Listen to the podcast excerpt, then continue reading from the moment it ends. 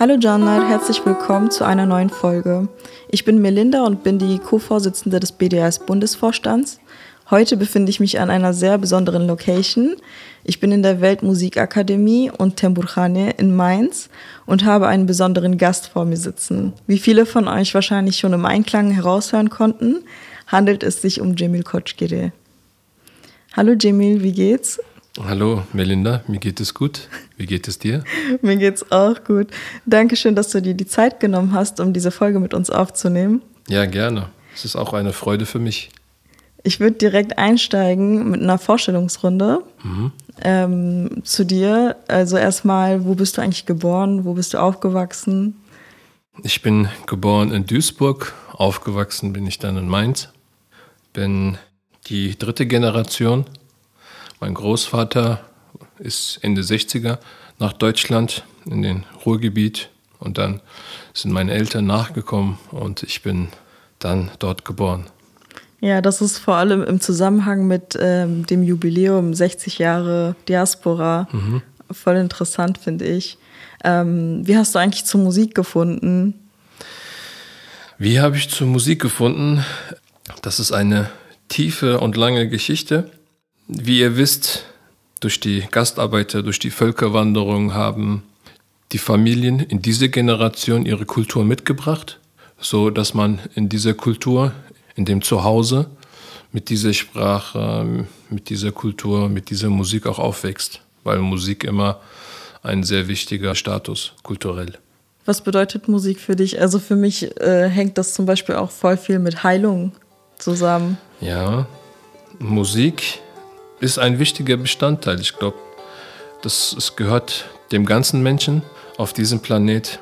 Es heilt, es weckt Erinnerungen auf, mündliche Überlieferungen in Liedern. Ne? Die Lieder erzählen uns unsere Geschichten, weil wir selbst schreiben unsere Geschichte hier in diesem Zeitalter.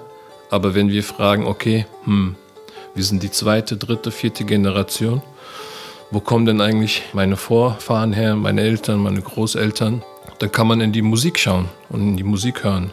Eine der größten Spuren, die viel Kraft hat, in die man einsehen kann und erzählt uns von der Geschichte. Man sagt ja auch, dass äh, jeder irgendwie die Sprache der Musik verstehen kann, ne? auch wenn man nicht, äh, also sagen wir mal, du singst jetzt auf Kurmanji mhm. und eine Person, die keine Kurmanji-Sprecherin ist, äh, wird das wahrscheinlich trotzdem fühlen und verstehen. Ja, das hoffe ich. ich sag's mal so: Musik ist sehr universal. Die Sprache, in der Textlieder interpretiert werden, haben ihre eigene Herkunft. Klar, Kurmanji ist ein Dialekt von Kurdischen und sie wird halt im Mittelosten, in Iran, Irak, Syrien, in der Türkei, in der heutigen Osttürkei, mittlerweile international. Ne? Die Leute, wie gesagt, nehmen ihre Sprache auch mit ne? auf die Reise oder auf die Ausreise. Und daher hat man halt Bezug zur Herkunft.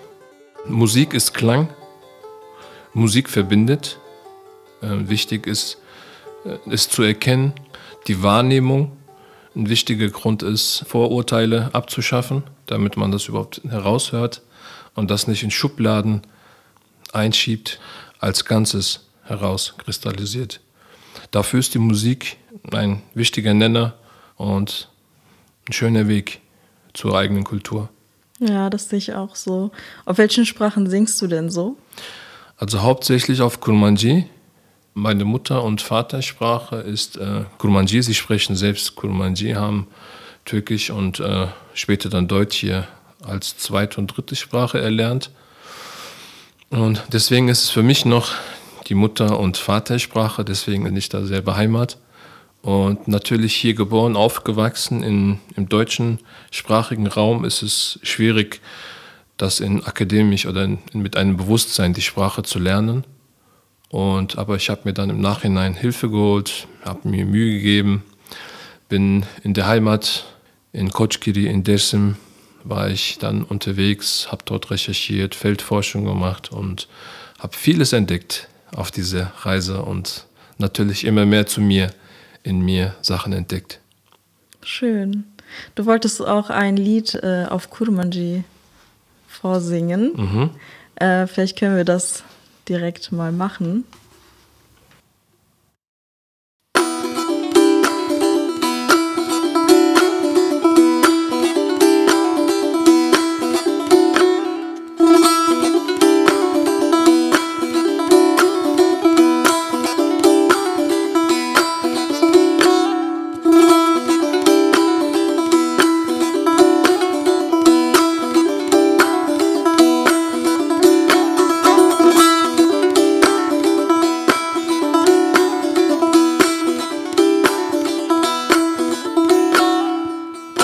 تنبوری واسپردم تو تنبوری واسپردم تو خادهی کلتم تو خادهی کلتم ترات ويري غمادن ترات ويري غمادن تو گویلان حق لجمه Tu göylan hakli ceme Heyder heyder heyder heyder Heyder heyder derdi derman Heyder heyder heyder heyder Heyder heyder derdi derman Can be kurban heyder heyder Can be kurban heyder heyder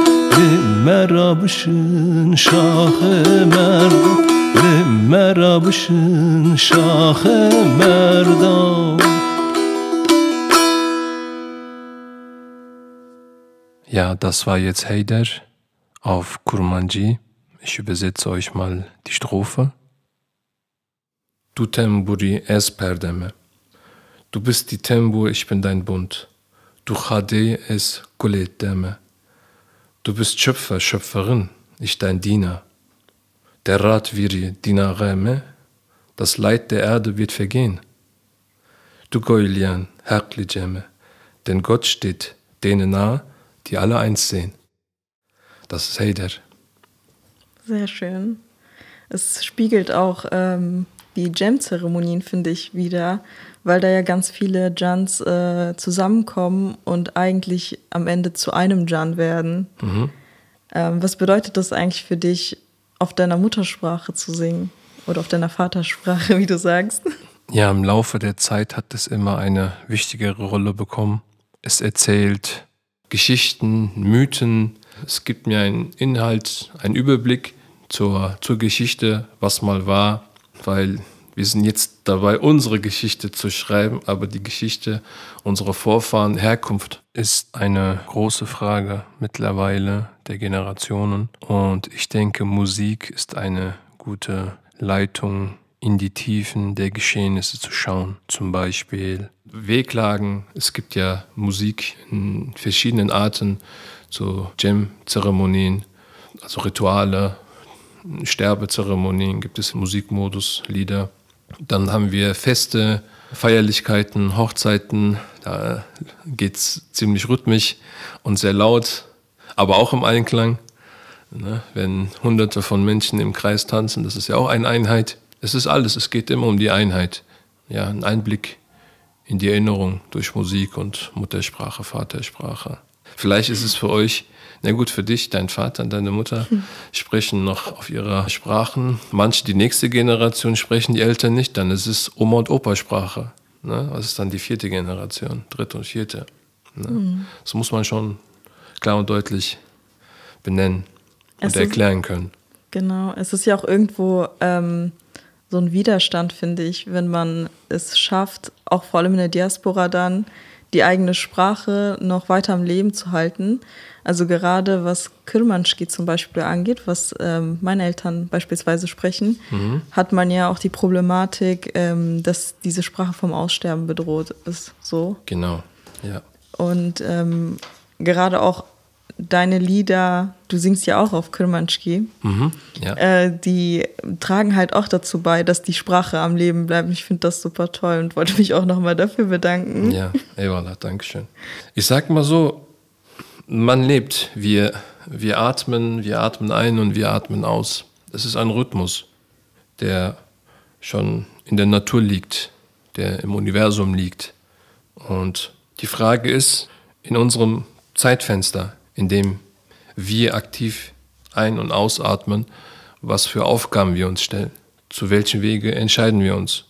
Ich habe mich für diesen Weg entschieden, diesen Musikerbe zu pflegen, auszuüben, zu bearbeiten, alte Lieder neu zu bearbeiten, neu zu pflegen, zu restaurieren und heute wiederzugeben. Es ist meine Hauptaufgabe, meine Lebensaufgabe geworden und dadurch bin ich selbst zum Überlieferer geworden für die nächste Generation. Ja, auf jeden Fall. Ja. Du hast ja vorhin schon ein bisschen erzählt, dass ähm, beispielsweise die Musik auch in den Jam-Zeremonien oder ähm, in verschiedenen anderen Zeremonien, die äh, den alevitischen Glauben betreffen, eine Rolle spielen. Ähm, möchtest du da vielleicht noch ein bisschen mehr drauf eingehen, was für eine Rolle die Musik generell äh, auf diesem Weg oder in diesem Glauben spielt? Musik ist auch gleichzeitig ein Weg, der vom Inneren kommt. Es gibt zwei Arten von Musik. Es ist einmal der Weg zum Inneren und der zweite Weg ist nach außen. Der Weg für sich selbst, sich selbst zu finden, vor einem selbst zum Beispiel, machen das die Geistigen. Auf höheren Geist zu loben, zu sättigen, weitere Einblicke, weitere philosophischen Inhalte zu lernen, ist Musik für den höheren Geist die Medizin, das Futter, sage ich jetzt mal. Dann gibt es halt die Musik nach außen, die wird dann sehr laut, sehr rhythmisch und es geht dann darum, um Vergnügen zu bedienen, ne, die Feierlichkeiten. Es gibt zwei Arten von Musik. Betonen muss ich, dass es leider heute in manchen Kreisen in dieser heutigen Zeit so ein bisschen überkreuzt wurde, dass viele Zeremonielieder, weil sie rhythmisch sind, es gibt Tanz und Tanz. Wir haben Ja. Sema-Tänze, Ritualtänze. Da geht es ja darum, um ja, die Verbindung zum Unendlichen, Schöpf, Schöpfer in Verbindung zu treten oder mit dem Feuer, mit der Natur. Ist ja mit, äh, mit dem Paganismus sehr benachbart, sage ich jetzt mal. Besonders das bei den Aleviten. Und da sieht man, dass es zu viel ausartet, dass man so diese Gebetslieder in Halai-Stücke formatiert haben, wahrscheinlich unbewusst. Also wüssten sie, was im Inhalt, was Bedeutungen, auch viele Days, wo ich sehe, wo, wo man in so Feierlichkeiten diese Gebetsstücke, da hat man, glaube ich, den Faden, die, die Grenze verloren, das Bewusstsein verloren. Oh, ja, das erlebe ich gerade sehr viel. Also ganz besonders in unserem heutigen Digitalzeitalter, da sieht man sowas eher. Ja. Ne, zum Beispiel auch jetzt besonders das Heider hat mir mal ein Schüler geschickt, der Ur, ähm, als er auf einer Hochzeit war und dann haben die Heider gespielt auf einer Hochzeit und was soll ich sagen? Wir versuchen mit Tamburkhane auf jeden Fall einzuleiten und ins Gewisse zu gehen, ein Bewusstsein zu geben, dass man ähm, so Ritualstücke, Gems, Lieder, dass man die getrennt, das ist ein anderer Raum und die folkloristische Abteilung ist ein anderer Raum. Das müssen wir wieder lernen. Die ältere Generation pflegen das, aber die junge Generation ist in der Mehrzahl und meistens sieht man auf Festen, sieht man die ältere Generation gar nicht mehr. Ne? Ja. Als meine Eltern auch hier in Deutschland auf Hochzeiten sind, ähm, gab es dann halt so Zeremonieverläufe von, von den Festen, von den Hochzeiten. Und wenn dann die Zeit gekommen ist, als der Tanz angefangen hat, hat man gewartet, bis die Ältesten in dem Saal angefangen haben, den Tanz zu beginnen. Dann sind erst die anderen nach und nach in den Tanz. Ne? Das war so eine Geste und die Ästhetik liegt in der Zeit, nicht in dem, was man drauf hat. Das liegt Ja. in der Zeit, Erfahrungen. Ne? Wenn da ein Mensch seit 60 Jahren tanzt, dann muss man da ein bisschen voranlassen. Sie zeigen, sie führen, sie wissen, wie es, wie es verläuft. Sie haben die Ästhetik drauf, den Rhythmus, weil sie ihn auch schon damals in den Dörfern schon kulturell gelernt haben und gesehen haben. Das war so die Geste von früher. Aber das gibt es heute gar nicht. Also die sind gar nicht mehr präsent. Ja. Die haben auch keine Lust mehr. Die sagen, ja, da wird eh nur gehüpft und ist alles so laut, kreuz und quer. Ja, das stimmt. Das habe Also ich das habe ich mir schon angehört von älteren Leuten. Also das als Minuspunkt im Verlauf, aber wie gesagt, also es ist, es ist eine schöne Kultur. Wir haben sehr viele schöne Lieder, so viele Lieder, die sich zu einem Ozean entwickelt haben. Einzelne Lieder sind einzelne Wege, die zum Ozean führen. Was ich voll interessant finde, ist ja auch, also du hast ja vorhin gesagt, dass du in Deutschland geboren und aufgewachsen bist. Wie kam es da ausgerechnet zur Tenbur? Also deine Musik äh, wird ja von der Tenbur begleitet. Das finde ich super interessant. Und auch dann diese Einstellung zu dieser Musik zu sehen, finde ich auch super interessant. Du hast ja auch gerade gesagt, dass viele ähm, junge Leute vor allem da einen ganz anderen Bezug zu haben. Mm.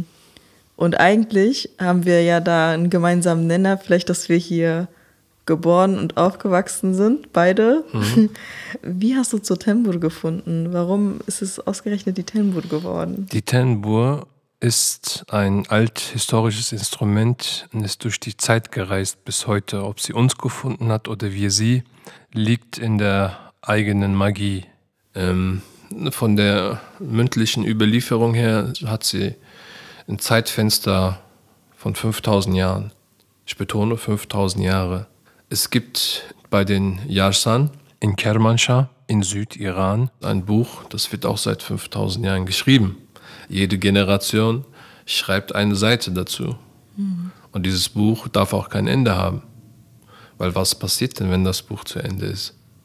Ja, das ist eine interessante Frage. Ne? Das könnt ihr euch selbst beantworten. Genau. Länderübergreifend ist es halt von, ähm, von Mesopotamien in den Westen bis zum Balkan gereist und nach, bis nach Asien auf der anderen Seite und heißt seit 5000 Jahren Tambur. Es ist ein Hauptinstrument dieser Kulturen, dieser Bevölkerung. Und was im Westen nicht üblich ist, ist, dass dieses Instrument in jedem Haushalt ne, seinen festen Bestand hatte. Es hat immer dazugehört. Also wir sind quasi damit geboren und aufgewachsen. Und wie ich schon gesagt habe, weil du gesagt hattest, dass du bist in Deutschland geboren, wie kamst du dazu, ist, dass meine Eltern halt ihre Kultur mitgebracht haben. Und der Inhalt war halt die Wichtigkeit dieses Instruments. So bin ich auch aufgewachsen. Klar, natürlich gibt es auch die äh, kein Interesse hatten. Aber es ist eine Entscheidung und es war meine Entscheidung. Es hat mich auch sehr interessiert. Ich hatte großes Interesse äh, für diese Musikkultur. Ich weiß nicht, woher das kommt, aber es ist, wie gesagt, ob es vorherbestimmt ist oder ob ich mir das ausgesucht habe und es ist meins, das weiß ich noch nicht. Aber auf jeden Fall wird das eigentlich in diesem Kulturkreis, in diesem östlichen Kulturkreis in die Wiege gelegt. Ja. Ja? Es ist, was ich sehr interessant finde, ist, es ist frei. Entweder entscheidet sich es dafür oder nicht. Aber wichtig ist, dass Eltern, die Kinder haben, versuchen, selbst Überlieferungen zu sehen und den Kindern es mitgeben. Weil es wird irgendwann fragen, wer sind wir, wo kommen wir her? Wir sind doch keine Deutschen, ich spreche doch eine andere Sprache. Da ist halt die Bewusstheit gefragt und dass man auch die Überlieferung hier in der Diaspora, in der Ferne, es weitergeben kann, damit die Leute zu sich finden, vielleicht auch die Identität damit. Ja. Das ist auf jeden Fall irgendwie so ein Mittel, ne? Ähm, oder ja, doch ein Mittel, womit man vielleicht äh, auch die Identitätsfrage für sich selbst klären kann. Vielleicht zu sich selbst auch finden kann, wenn man das jetzt mal so ein bisschen philosophisch betrachtet. Ähm, es ist ja auch eine Art von Meditation, die man äh, fast schon hat, wenn man ein Instrument spielt. Und ich finde, besonders bei der Tembusch fühle ich das halt am meisten. Ja. Ähm, du hast ja auch vorhin gesagt, dass du äh, dich auf die Reise gemacht hast und in Dersim warst und Koschkire. Ja. Ähm, gab es da vielleicht irgendwie so prägende Momente oder wichtige Momente mit der Tenbur? Ja, da habe ich eine schöne Geschichte und zwar die Reise nach Dersim im Jahre 2004 besuchte ich Firikdede. Das ist eine schöne Geschichte, die kann ich mit euch teilen. Ja. Was mich dort geprägt hat, kurz zur Geschichte. Ich war dort, bin angereist Ich hatte mir drei Tage eingeplant und hatte Fragen an ihn, so geistige Fragen. Er hat mich gar nicht angeguckt. Er hat mich überhaupt nicht beachtet und hat sich einmal zwischendurch rumgedreht und meinte zu mir, was willst du hier? Was machst du hier? Ja, dann antwortete ich, ich habe ein paar Fragen. Ich mache Musik, ich bin Tempo-Spieler und habe ein paar geistige, wichtige Fragen für mich an dich. Und dann hat er weggeguckt und hat mich wieder nicht beachtet. Dann habe ich gemeint, so in mir, okay, gut, du brauchst noch ein bisschen Zeit, bis du dich an mich gewöhnst. Ich halte mal die Klappe und setze mich auf den Boden im Schneidersitz und warte, bis er mich wieder beachtet. Ein Tag ist vergangen, zwei Tage sind vergangen. Dann war der dritte Tag. Das war dann mein Abreisetag. Kurz vor dem Aufbruch hat er sich dann zu mir gedreht und meinte dann, du spielst Tango, ja? Dann sage ich ja. Dann meinte er, kannst du dieses Instrument spielen, was da hängt? Das war seine Tempo, die an der Wand hing. Ich sagte, ja, ich kann das spielen. Mhm. Dann sagte er, okay, dann spiel mir was vor. um Destur gebeten, das Instrument genommen und erstmal versucht zu stimmen, weil es war verstimmt. Äh, nach der Stimmung habe ich versucht, die Bünde zu finden, weil die waren irgendwo verteilt, ganz aus dem Sinn, ganz anders, wie ich es kenne und ich konnte das Instrument nicht spielen. Und ich habe es versucht, versucht, es ging nicht. Ich habe es dann sein lassen, habe es abgelegt. Dann guckt er mich an und meint, ich dachte, du kannst das spielen. ich habe gesagt, dieses Instrument kann ich nicht spielen. Sagt er, warum nicht? Sag ich ja, weil die Bünde sind ganz aber anders. Ich habe mich nicht getraut zu sagen, ey, deine Bünde sind verstellt. Die sind schief und die stimmen nicht mehr. Ich habe gesagt, deine Bünde sind ganz anders, aus Respekt. Und er sagt, ja, und jetzt? Was musst du machen, damit du spielen kannst? Ich habe gesagt, ich müsste es neu stimmen, ich müsste die Bünde verändern. Ne, die müssten wieder zurück an ihren Punkt, ne, an ihren Platz. Kannst du das auch? Sagte ich, ja, das kann ich auch. Dann hat er gesagt, okay, dann mach mal. Ich brauche 15 Minuten. Dann habe ich mich hingesetzt in einem anderen Raum, habe die Bünde wieder zurechtgeschoben, damit das bunt reinklingt. Alles gestimmt und dann kam ich wieder rüber und habe gesagt, okay, jetzt kann ich spielen. Dann sagt okay, bitteschön. Dann habe ich gespielt. Ich habe Heider gespielt, das Effendem, Effendem von ihm gespielt und noch ein paar Lieder. Er wurde dann so langsam, so langsam, hat er sich mir genähert, ne, wollte dann auch ein paar Fragen stellen zwischendurch und dann meinte er, gib mir mal das Instrument. Und dann hat er das Instrument genommen und guckt sich das an. Er guckt sich die Bünde an, da wo ich was ja. verstellt habe. Hat dann angefangen selbst zu spielen. Ne, hat dann die Position angenommen und spielt, spielt, spielt, spielt und guckt mich ganz entsetzt an und ist verblüfft, sagt er, warum kamst du nicht vorher schon? ne? Erst guckt er mich drei Tage nicht an und nach so einer Geste, ne? Ja meinte, ja, warum kamst du vorher schon nicht? Und das war ein sehr schönes Ereignis. Aber der Abschluss in dem Dialog war, siehst du mal, wie Vorurteile uns aufhalten. Mhm. Das war der Punkt, wo ich gemerkt habe, ja, Vorurteile halten uns auf. Das war die größte Lehre in der Zeit. Eine von dieser Zeit. Ja, das ist echt ähm, interessant, wie solche Momente dann, äh, die einen halt auch irgendwo zum Lachen bringen, äh, so lehr lehrreich auch sein können. Ne? Mhm, ja. also super interessant. Ja, wir können, kommen so langsam dem Ende zu. Mhm. Ähm, möchtest du noch den ZuhörerInnen etwas auf den Weg geben, mit auf den Weg geben? Mhm. Ja, versucht den Weg immer in euch selbst zu finden oder zuerst in euch selbst zu finden. Dann findet ihr auch den Weg bei anderen und woanders. Und die Magie liegt in der Tiefe, nicht draußen, nicht an der Oberfläche. Das ist Identität, das ist Frieden, da gibt es alles. Sehr schöne Worte, Dankeschön. Danke für das Gespräch, Jamil. Äh, es war mir eine Freude. Wenn ihr mehr von Jamil Kochgire hören möchtet, könnt ihr das auf allen Streaming-Plattformen machen. Außerdem könnt ihr Jamil, Temburkhane und die Musikakademie auf Instagram und YouTube ähm, verfolgen.